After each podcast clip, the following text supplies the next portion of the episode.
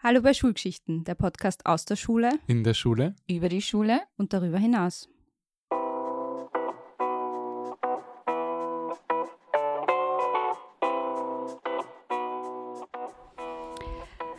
Hallo zum Schulgeschichten, der Podcast. Ähm, wir sitzen heute, wir sind heute ausnahmsweise in keiner Schule, sondern wir sitzen ähm, fünf unserer Redaktionsmitglieder äh, hier zusammen, weil wir uns gedacht haben, wir nehmen den Schulschluss jetzt mal zum Anlass, um uns mal wieder zu Wort zu melden, ähm, um das Jahr ein bisschen Revue passieren zu lassen und euch auch zu erzählen, was uns so durch den Kopf geht.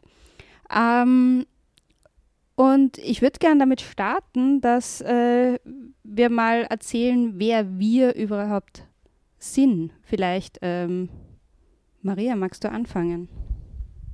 Ja, ich bin ähm, Maria. Ich bin seit zwei Jahren, denke ich, in der Redaktion von Schulgeschichten, habe vorher schon viel für Schulgeschichten geschrieben.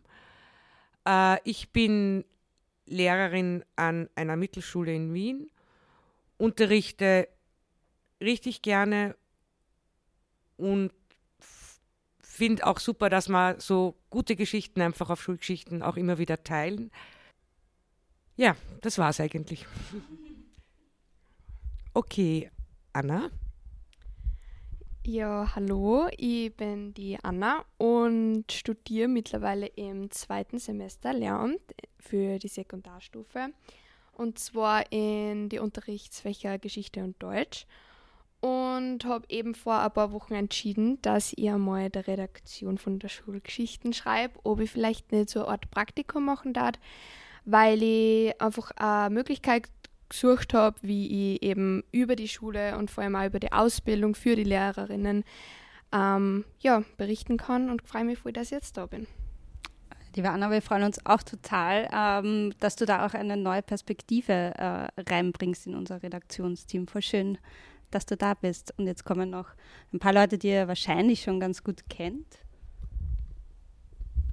Ja, äh, hallo, ich bin der Felix. Ich bin seit ganz am Anfang dabei, also seit 2019. Ähm, derzeit bin ich auch wieder an der Schule als Lehrer, so wie die Maria an einer Mittelschule im zweiten Bezirk. Äh, bin ich auch wieder zurückgegangen, weil ich das Unterrichten so äh, sehr liebe und vermisst habe. Und gleichzeitig bin ich auch noch in der Bildungspolitik im Rathaus als Gemeinderat und Landtag. Simone. Danke, Felix. Ja, ich heiße Simone. Ich bin auch von sozusagen von der Geburtsstunde dabei. Wir sagen jetzt immer 2019, aber eigentlich ging es ja schon ein bisschen früher los. 2019 hat nur die Außenwelt davon erfahren. Ähm, ja, ich äh, war fünf Jahre lang an einer Mittelschule, gemeinsam mit der Verena, die dann auch das Schlusswort in der Vorstellungsrunde gleich kriegt.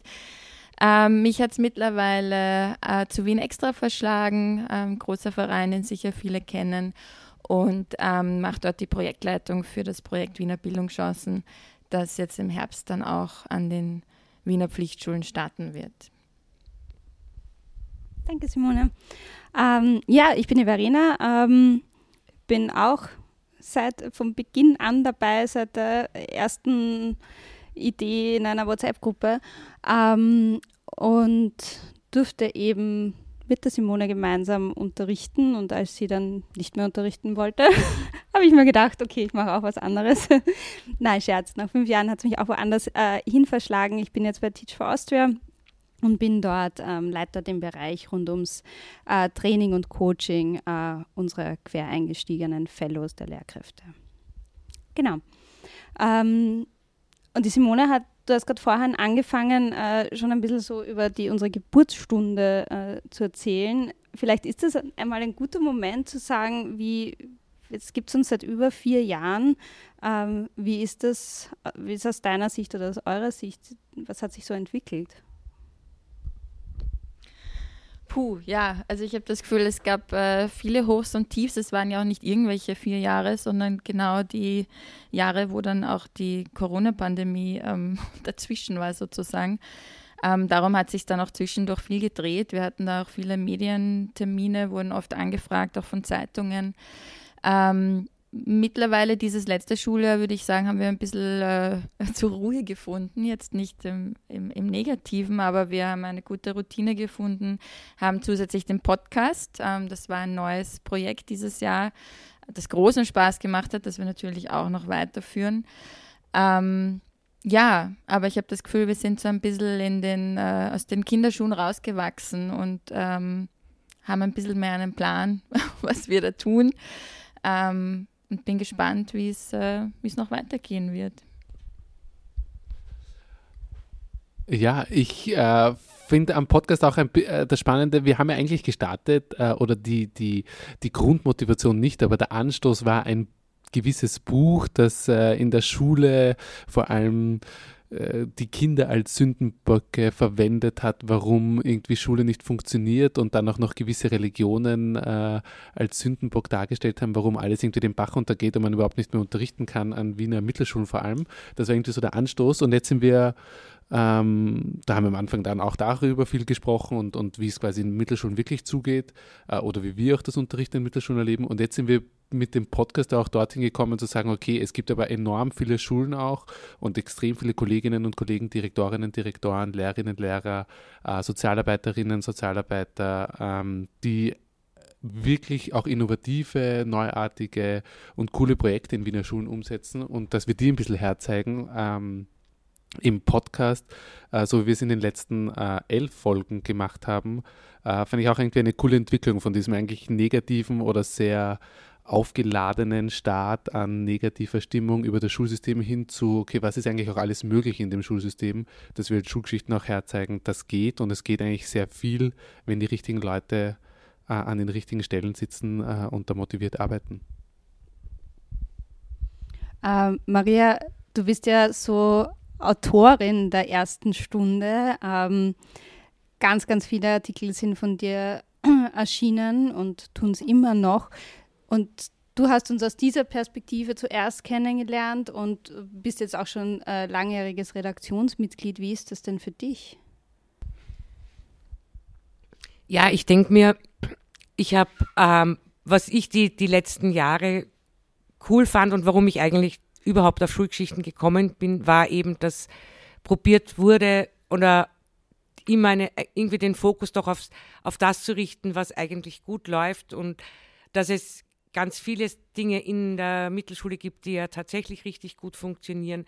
Deshalb bin ich damals überhaupt zu der Plattform gekommen, weil ich es einfach richtig cool fand, weil mir dieses Dauergejammer so auf die Nerven geht, was nicht alles schlecht ist und es wird alles viel schlechter. Und das war so mein meine, meine richtige Motivation.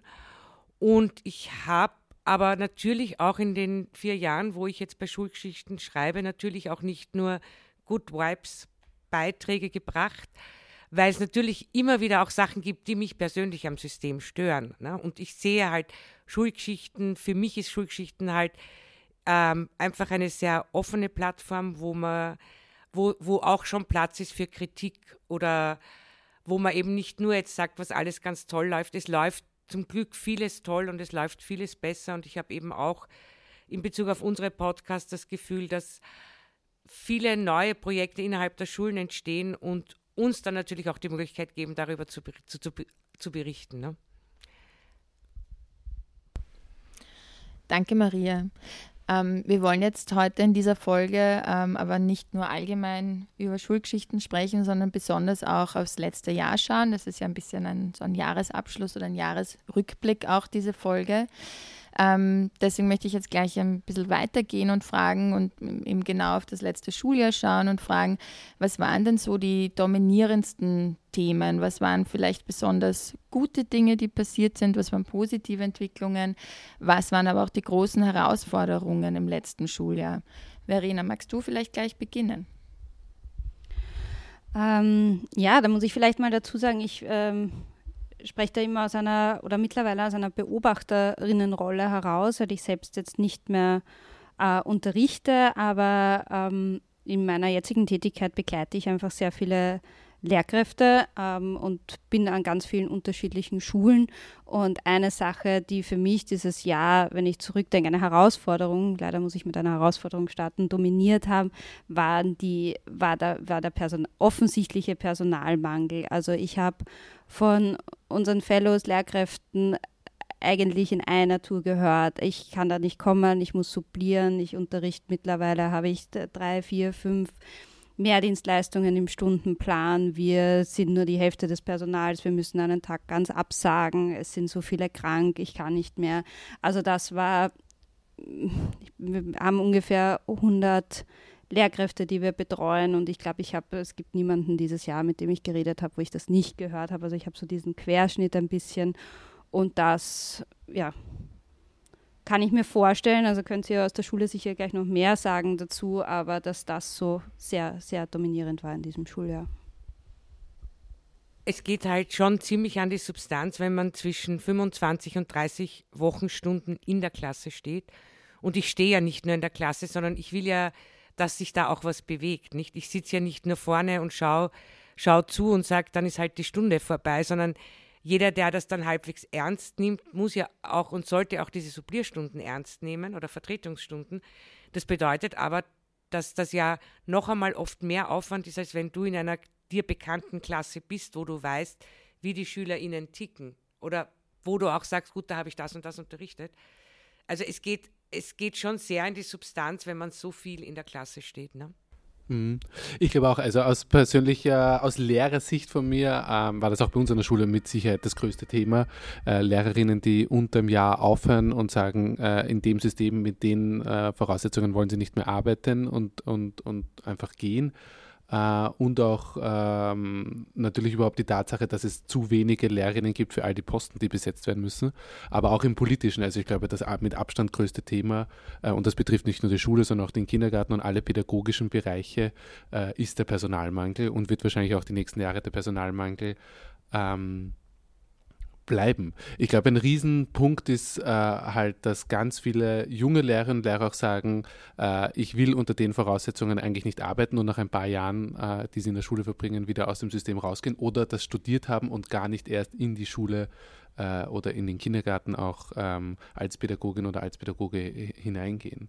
Äh, das war mit Sicherheit sowohl auf der persönlichen Ebene für mich als Lehrer in, der, in unserer Schule, aber auch äh, auf einer politischen oder auf einer systemischen Ebene die größte Herausforderung ähm, dieses Jahr. Jetzt sind im letzten Jahr ähm, ja auch andere Themen sehr groß gewesen, jetzt nicht, vielleicht nicht nur im Schulkontext. Ähm, es gab, gibt äh, den Ukraine-Krieg, ähm, Teuerung war ein Riesenthema. Sind das auch Dinge, die im Schulkontext äh, ein Thema waren, vielleicht eine Herausforderung? in jedem Fall einmal die ähm, KSDU-Klassen, also Klassen mit deutsch-ukrainischem Schwerpunkt. Das war ja ein Konzept, das sehr schnell entstehen musste, weil plötzlich mit äh, Beginn Schuljahr 22, 23 äh, waren eben sehr viele ukrainische SchülerInnen da, die ins System mussten, weil sie eben auch schulpflichtig sind. Und diese Extraklassen, wo eben nur SchülerInnen ähm, mit, äh, aus der Ukraine unterrichtet werden von manchmal auch ukrainisch sprechenden Lehrkräften. Das ist, das war sicher ein Konzept, das eben schnell aus dem Boden gestampft wurde, das ich aber mit gemischten Gefühlen sehe. Mehr möchte ich dazu jetzt gar nicht sagen. Wichtig ist, dass, die, dass sie eben bei uns, die Schülerinnen aus der Ukraine, gut aufgehoben waren, dass man so das Gefühl hatte, sie können sich, sich hier mal in irgendeiner Form erholen von all dem, was in ihrer Heimat passiert. Ja, vielleicht nur eine Ergänzung kurz. Also, ähm, das, äh, ich glaube, äh, die, die Riesenherausforderung, dass da Tausende und, und Zehntausende Schülerinnen und Schüler nach Österreich kommen und die allermeisten halt dann in Wien bleiben und die irgendwie, ja, nicht nur irgendwie, sondern möglichst gut beschult werden müssen, weil viele von denen noch im Pflichtschulalter sind, glaube ich, wurde mit dem System ganz gut äh, abgefangen, aber kann man sicher noch verbessern auch. Ich glaube, was man auch nicht übersehen darf, was mir wichtig war, ich habe ein paar Mal in unserer KSU-Klasse suppliert auch, dass diese Kinder oft einfach zweimal eigentlich nicht in die Schule gehen, weil sie gehen in eine österreichische oder in eine Wiener Schule in dem Fall und dann gehen viele von denen noch online am Nachmittag in die ukrainische Schule. Und kriegen also, tonnenweise Hausübung. Und kriegen ne? tonnenweise Hausübung und haben dann quasi doppelt. Die sagen dann am Vormittag, haben sie mir gesagt, ja, Herr Stadler, äh, am Nachmittag haben wir noch ukrainische Schule und machen dann bei, teilweise beide Abschlüsse. Also eigentlich unfassbar, was diese Kinder leisten, während die Eltern äh, oft noch in der Ukraine sind oder die Väter in der Ukraine und die Mütter vielleicht noch irgendwo in Polen oder woanders. Und, und sie sind hier äh, mit Tante oder Onkel oder überhaupt alleine und, und gehen in zwei Schulen und machen das beides. Also das ist schon eine, ähm, das war auf der Schulebene sicher eine, und auch auf der, auf der, auf der quasi politisch oder administrativen Ebene eine riesen Herausforderung im letzten Jahr. Ja, unglaublich. Danke für diesen Einblick in euren Schulalltag. Anna, du bist ja noch äh, und äh, auch am Beginn deines Lehramtsstudiums.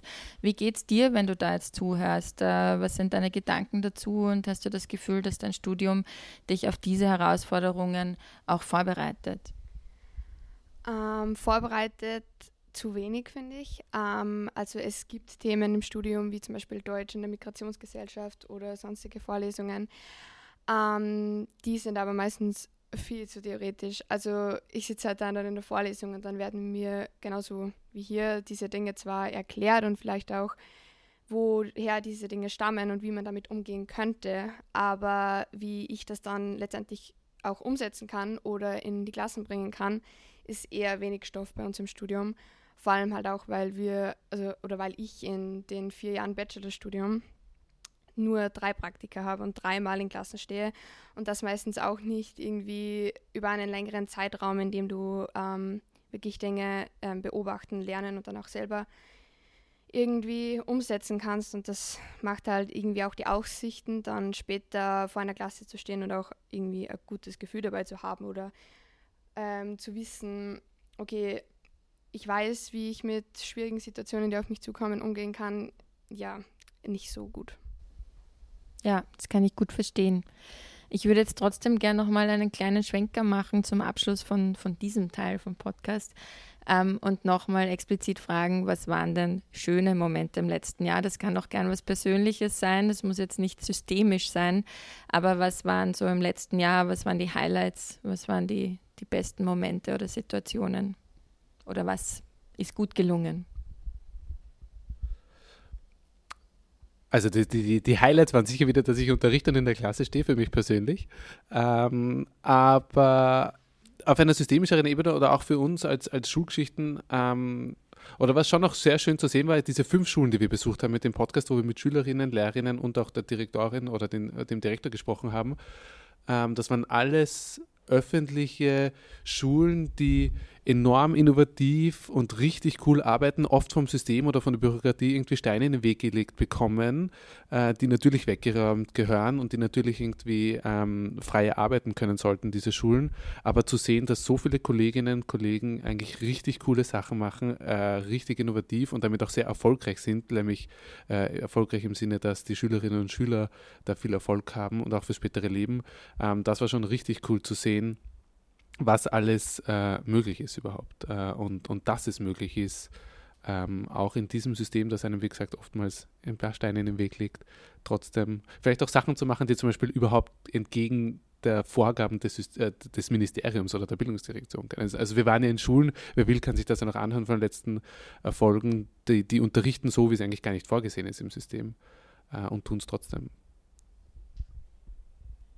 Also ich, mein Highlight war, ähm, dass zwei Mädchen neben mir standen und sich miteinander unterhalten haben.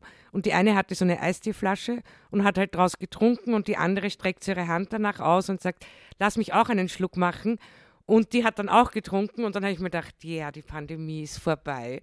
Das war so mein, ich habe dann, für mich war das auch so, äh, ich habe dann irgendwie so nur gesagt, Corona gibt es nicht mehr und die Schülerinnen so, ah, mit einer Handbewegung das irgendwie abgewunken. Und es ist ja tatsächlich so, dass zum Glück Corona kein Thema mehr ist.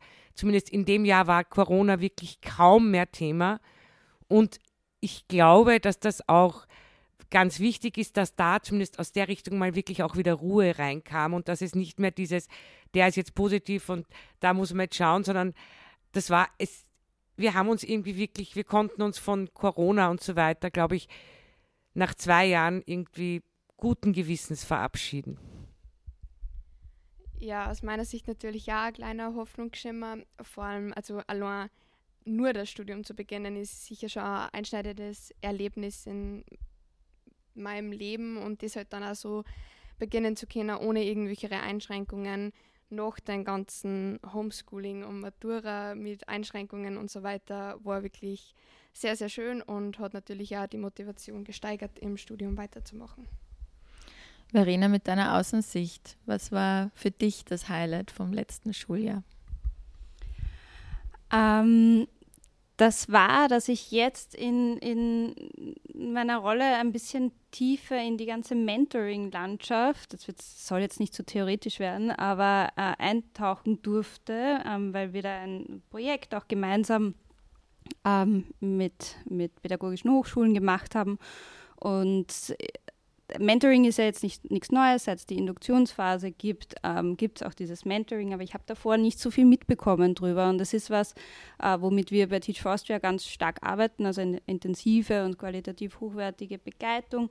Und ich habe da einfach ganz, durfte ganz viele Leute kennenlernen, die sich dafür einsetzen, die auch an der PH äh, in diese Richtung forschen und die da wirklich um Qualitätssicherung bemüht sind. Und das lässt mich ein bisschen hoffen. Ich höre so aus der Praxis ähm, sehr gemischte Dinge, wo es sehr gut funktioniert und wo nicht. Ich glaube, das ist ganz normal, wenn man sowas einführt, aber dass da die Bestrebungen da sind, wirklich diesen Einstieg für, für neue Lehrkräfte ähm, gut zu begleiten, das hat mich sehr positiv gestimmt. Und eine Kleinigkeit habe ich schon noch, eine sehr persönliche Kleinigkeit. Ähm, irgendwann vor einigen Wochen jetzt schon ist in unserer alten Klassengruppe auf einmal aufgekommen. Die Kids sind jetzt vor zwei Jahren, haben sie abgeschlossen, so, wie ist das eigentlich mit dem Klassentreffen heuer? Und äh, sie haben das richtig eingefordert, ähm, obwohl sie jetzt, äh, ist schwer pubertierend sein müssen mittlerweile äh, und schon seit zwei Jahren in anderen Schulen sind und haben das jetzt sogar mehr oder weniger selbst ein bisschen organisiert und das fand ich schon sehr, sehr schön. 4D Forever. Ähm, sehr schön. Okay, nach diesem kurzen, äh, oh, kurz, äh, nach diesem Rückblick ähm, in das vergangene ähm, Schuljahr äh, wollen wir vielleicht ein bisschen einen Ausblick äh, wagen. Ähm, was denn äh, aus unserer äh, Sicht oder aus eurer Sicht dann im kommenden Schuljahr relevant bleiben wird oder noch relevanter äh, äh, werden wird oder vielleicht auch noch zusätzlich, was denn wir auch im Podcast oder als Schulgeschichten äh, oder auch als Lehrerinnen relevant machen wollen. Also was ist vielleicht ein bisschen untergegangen im vergangenen Jahr ähm, und was wollen wir, was wollt ihr in den kommenden, im kommenden Jahr ähm, zum Thema machen? Simone. Ich fange einfach mal an mit einem Thema, das immer relevant ist ähm, und wo ich mir schon seit Jahren denke, da, da würde ich gerne mal ein bisschen mehr drüber machen. Ich glaube, es ist momentan schon auch besonders aktuell, weil in Wien ja ganz viele Schulen neu gebaut werden auch, also gerade auch so Campusschulen, oft auch am Stadtrand, nicht nur natürlich. Ähm, und ich würde sehr gern das Thema Architektur, ähm, besonders eben auch in Bezug auf Schulen, ähm, ein bisschen mehr zum Thema machen. Ähm, und ich kann mir vorstellen, dass wir da auch sehr interessante Menschen finden, die uns da ein bisschen mehr auch drüber erzählen können aus architektonischer Sicht, was, äh, was es da bei Schulbauten zu beachten gibt, was gut funktioniert. Vielleicht auch so ein bisschen zu schauen, wie Schulen früher ausgesehen haben, wie sie jetzt aussehen, wie das auch äh, widerspiegelt, wie sich unsere Gesellschaft verändert hat. Das finde ich ein super spannendes Thema. Ja, ich fände es halt, glaube ich, gerade in Bezug auf Architektur auch richtig wichtig, dass man aber auch, auf der einen Seite haben wir natürlich diese ganz neuen Bildungscampi, ist, glaube ich, die Mehrzahl klingt wie Scampi, aber ist Bildungscampi. Ähm, auf der anderen Seite gibt es aber eben auch noch Schulen. Ich bin an so einer, die eben ein altes Schulgebäude hat und dass man da endlich auch versucht, irgendwo reinzugehen und zu sagen, auch die gehören irgendwie beachtet. Ich habe da vor Jahren schon einmal einen Beitrag geschrieben bei Schulgeschichten, weil ich glaube, dass das auch wichtig ist, weil unsere Schülerinnen wollen sie auch gut haben und wir haben genau einen zu betonierten Schulhof zum Beispiel. Und es ist aber schade, weil ich glaube, dass gerade unsere SchülerInnen eh ganz viel mehr brauchen an Bewegung, an rauskommen können und so weiter. Das war jetzt mein Einwurf dazu. Ne? Und was mir, glaube ich, auch wichtig ist, ist, dass wir uns auch wieder Gedanken machen darüber, wie viele Kinder passen denn tatsächlich in eine Klasse, damit Lernen zum Erfolg wird. Ne? Und da geht es, glaube ich, schon noch um Klassenschüler in den Höchstzahlen, dass wir oft in vierten Klassen dann zwischen 26 bis 28 Schülerinnen sitzen haben und unsere Klassen zum Beispiel gar nicht darauf konzipiert sind von der Größe. Dass da wieder genauer hingeschaut wird, dass das ja auch dann bald keinen Sinn mehr macht, wenn wir da so eine Menge an SchülerInnen haben, dann leidet ja sehr viel drunter. Ne? Ja, Anna, was würdest du dir so zu Ausbildung, was fällt dir dazu ein?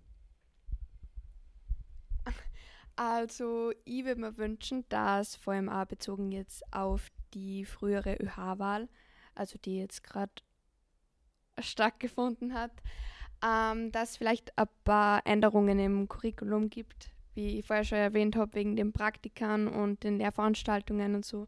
Und wirklich mehr Bezug auf ähm, die praktischen ähm, ja, Fähigkeiten und ähm, Lernzielen von unseren, also von den Studierenden gelegt wird.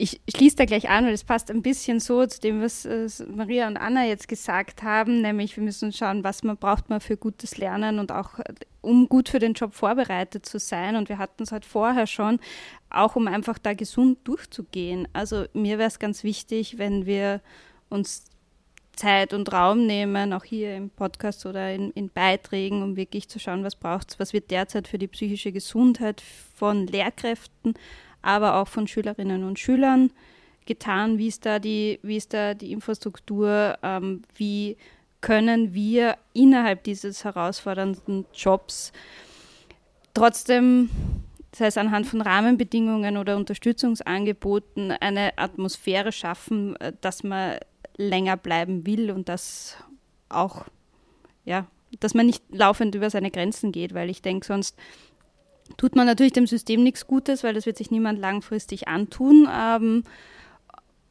und ja, es ist einfach nicht nachhaltig. Und für kind, also für, für Schülerinnen und Schüler haben wir das schon öfter zum Thema gemacht. Da ist es, glaube ich, auch ein Problem, ähm, dass wir viel mehr Ressourcen brauchen. Und ich finde es cool, wenn wir da im nächsten Jahr ein bisschen bewusster noch drauf schauen. Und was wir auf jeden Fall auch nicht aufhören werden zu tun, ist an Schulen zu gehen, die schon ganz viel ganz toll machen, die innovativ arbeiten, die neue Ansätze ausprobieren, ähm, die irgendwas anders machen, als es vielleicht auch vorgesehen ist, wie der Felix vorher schon gesagt hat. Also das ist, äh, ja, wird immer noch ein großer Teil auch vom Podcast sein. Das möchten wir auf keinen Fall aufhören, schon zu zeigen, was da alles schon gut funktioniert und wie viele extrem engagierte Lehrkräfte es gibt ähm, und natürlich auch die SchülerInnen-Stimmen äh, auch zu hören und zu hören, was ist, was ist ihnen wichtig, was macht für sie eine gute Schule aus. Also da wird es nächstes Jahr noch, noch mehr geben dazu. Sehr gut. Äh, vielleicht, wenn ich am Ende selber noch äh, zwei kurze Punkte da hinzufügen darf. Ich glaube, der Personalmangel, wie vorher schon gesagt, wird uns immer noch weiter begleiten und ich würde sehr gerne auch im kommenden Jahr, vielleicht auch im, ähm, eigentlich äh, einfach im, im Verbund mit den Besuchern Schulen, tatsächlich einmal herausarbeiten. Wir sagen immer so oft, der Lehrberuf muss attraktiver werden und es muss quasi ein höherer Stellenwert in der Gesellschaft bekommen, was das genau bedeutet. Also wie schaffe ich es wirklich, den Beruf so attraktiv zu machen, dass mehr, Lehr mehr Pädagoginnen äh, wieder gibt in ein paar Jahren und dass mehr Leute den Beruf ergreifen wollen. Was heißt das tatsächlich? Wie muss der Lehrberuf ausschauen? Wie muss der Ta Alltag ausschauen an der Schule oder im Kindergarten? ähm, und da abseits von quasi Überschriften mal uns wirklich damit zu beschäftigen, ähm, wie kann man den äh, Beruf attraktiver machen. Und der zweite Punkt, den ich sehr gerne auch ähm, äh, im Podcast vielleicht ein bisschen, ein bisschen diskutieren äh, wollen würde, wäre, ähm, wie Veränderung im System auch tatsächlich äh, machbar ist äh, und, und welche vielleicht auch äh, unpopulären Änderungen man machen müsste, damit äh, vielleicht für die Lehrerinnen der Alltag äh, und leichter wird, aber auch für die Kinder das Lernen wieder besser geht. Ähm, ich glaube, viele Schulen, die wir besucht haben, machen da schon ein paar Sachen. Ähm, ja. Okay. Äh, zum Ende äh, die gleiche Frage, die auch all unsere Gäste sonst im Podcast bekommen, äh, alle Schülerinnen, Schüler und Lehrer und Direktorinnen. Ähm, wenn wir, wenn ihr einen Wunsch äh, ans Bildungssystem hättet oder an die Bildungs- äh, oder an die Veränderung im Bildungssystem, was wäre dieser eine Wunsch, was sich ändern sollte? Oder wenn, wenn, wenn das zu, äh, schwierig ist auch die Frage, was äh, würdest du in einem Jahr gerne sagen können ähm, über den Podcast oder über das vergangene Jahr? Zwei Möglichkeiten. Magst du beginnen, Simone? Ich probiere mal einen großen Wunsch zu formulieren, so aus dem Stegreif heraus.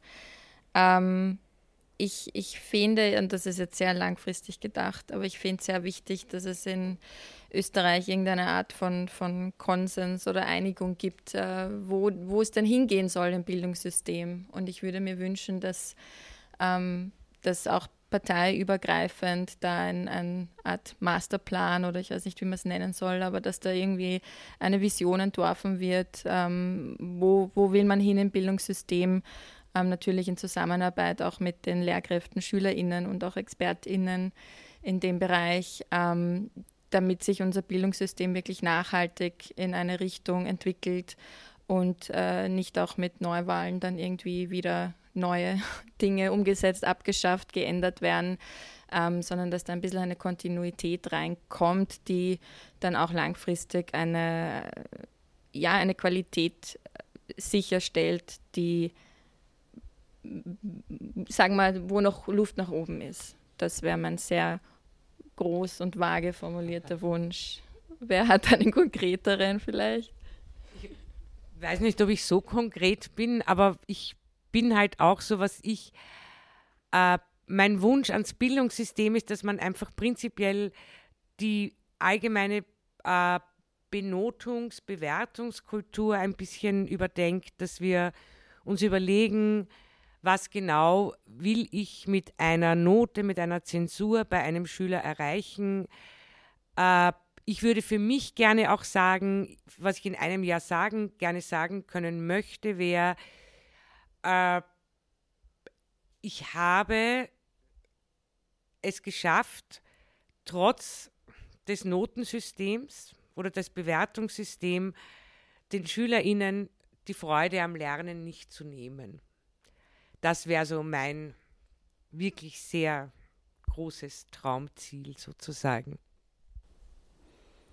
Ich würde voll gern bei der Freude am Lernen anknüpfen. Ich weiß, weiß nicht, ob ich es jetzt sehr klar formulieren kann, aber ich wünsche mir so, dass man Mechanismen findet, dass wirklich die richtigen Leute in diesen Beruf wählen aus den richtigen Gründen und dass sie dann eine Ausbildung und eine Begleitung genießen, die ihnen zeigt, wie sie genau diese Freude, von der die Maria spricht, bei den Kindern wecken können, dass sie sie begeistern können, dass sie Lust haben, wirklich was zu verändern und gleichzeitig selber Freude dran haben, weil äh, nach fünf Jahren kann ich sagen, es ist trotzdem immer noch das ziemlich allercoolste, was ich gemacht habe, ist in der Klasse zu stehen und zu unterrichten und ich vermisse es jeden Tag. Ähm, und ich würde mir einfach noch mehr, ich glaube, äh, können nur alle profitieren davon, wenn wir mehr Leute haben, die mit einer ähnlichen Einstellung reingehen und die auf eine selbst ähm, auf eine Art und Weise unterrichtet und dahin geführt werden, dass sie das auch weitergeben wollen, dass wir nicht nur den Mangel beheben, sondern auch die Qualität heben.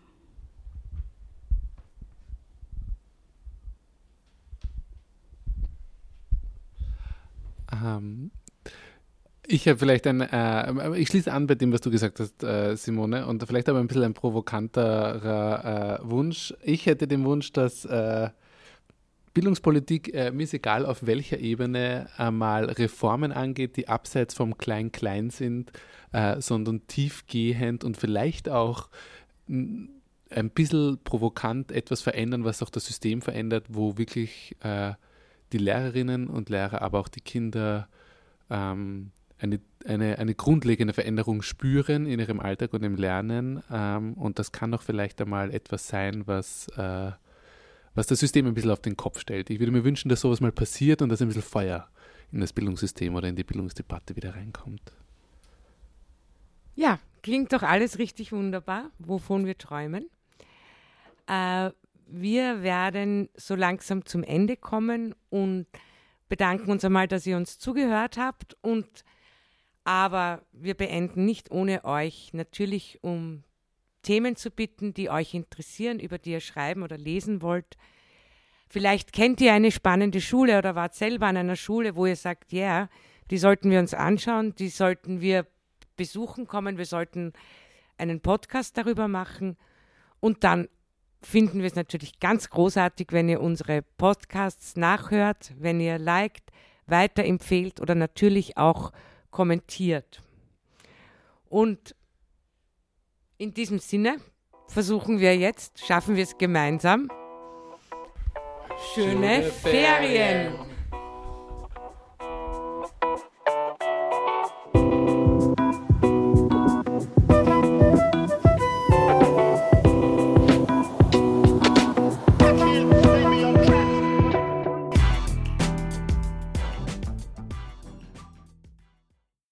Schulgeschichten, weil, weil Schule uns alle was angeht.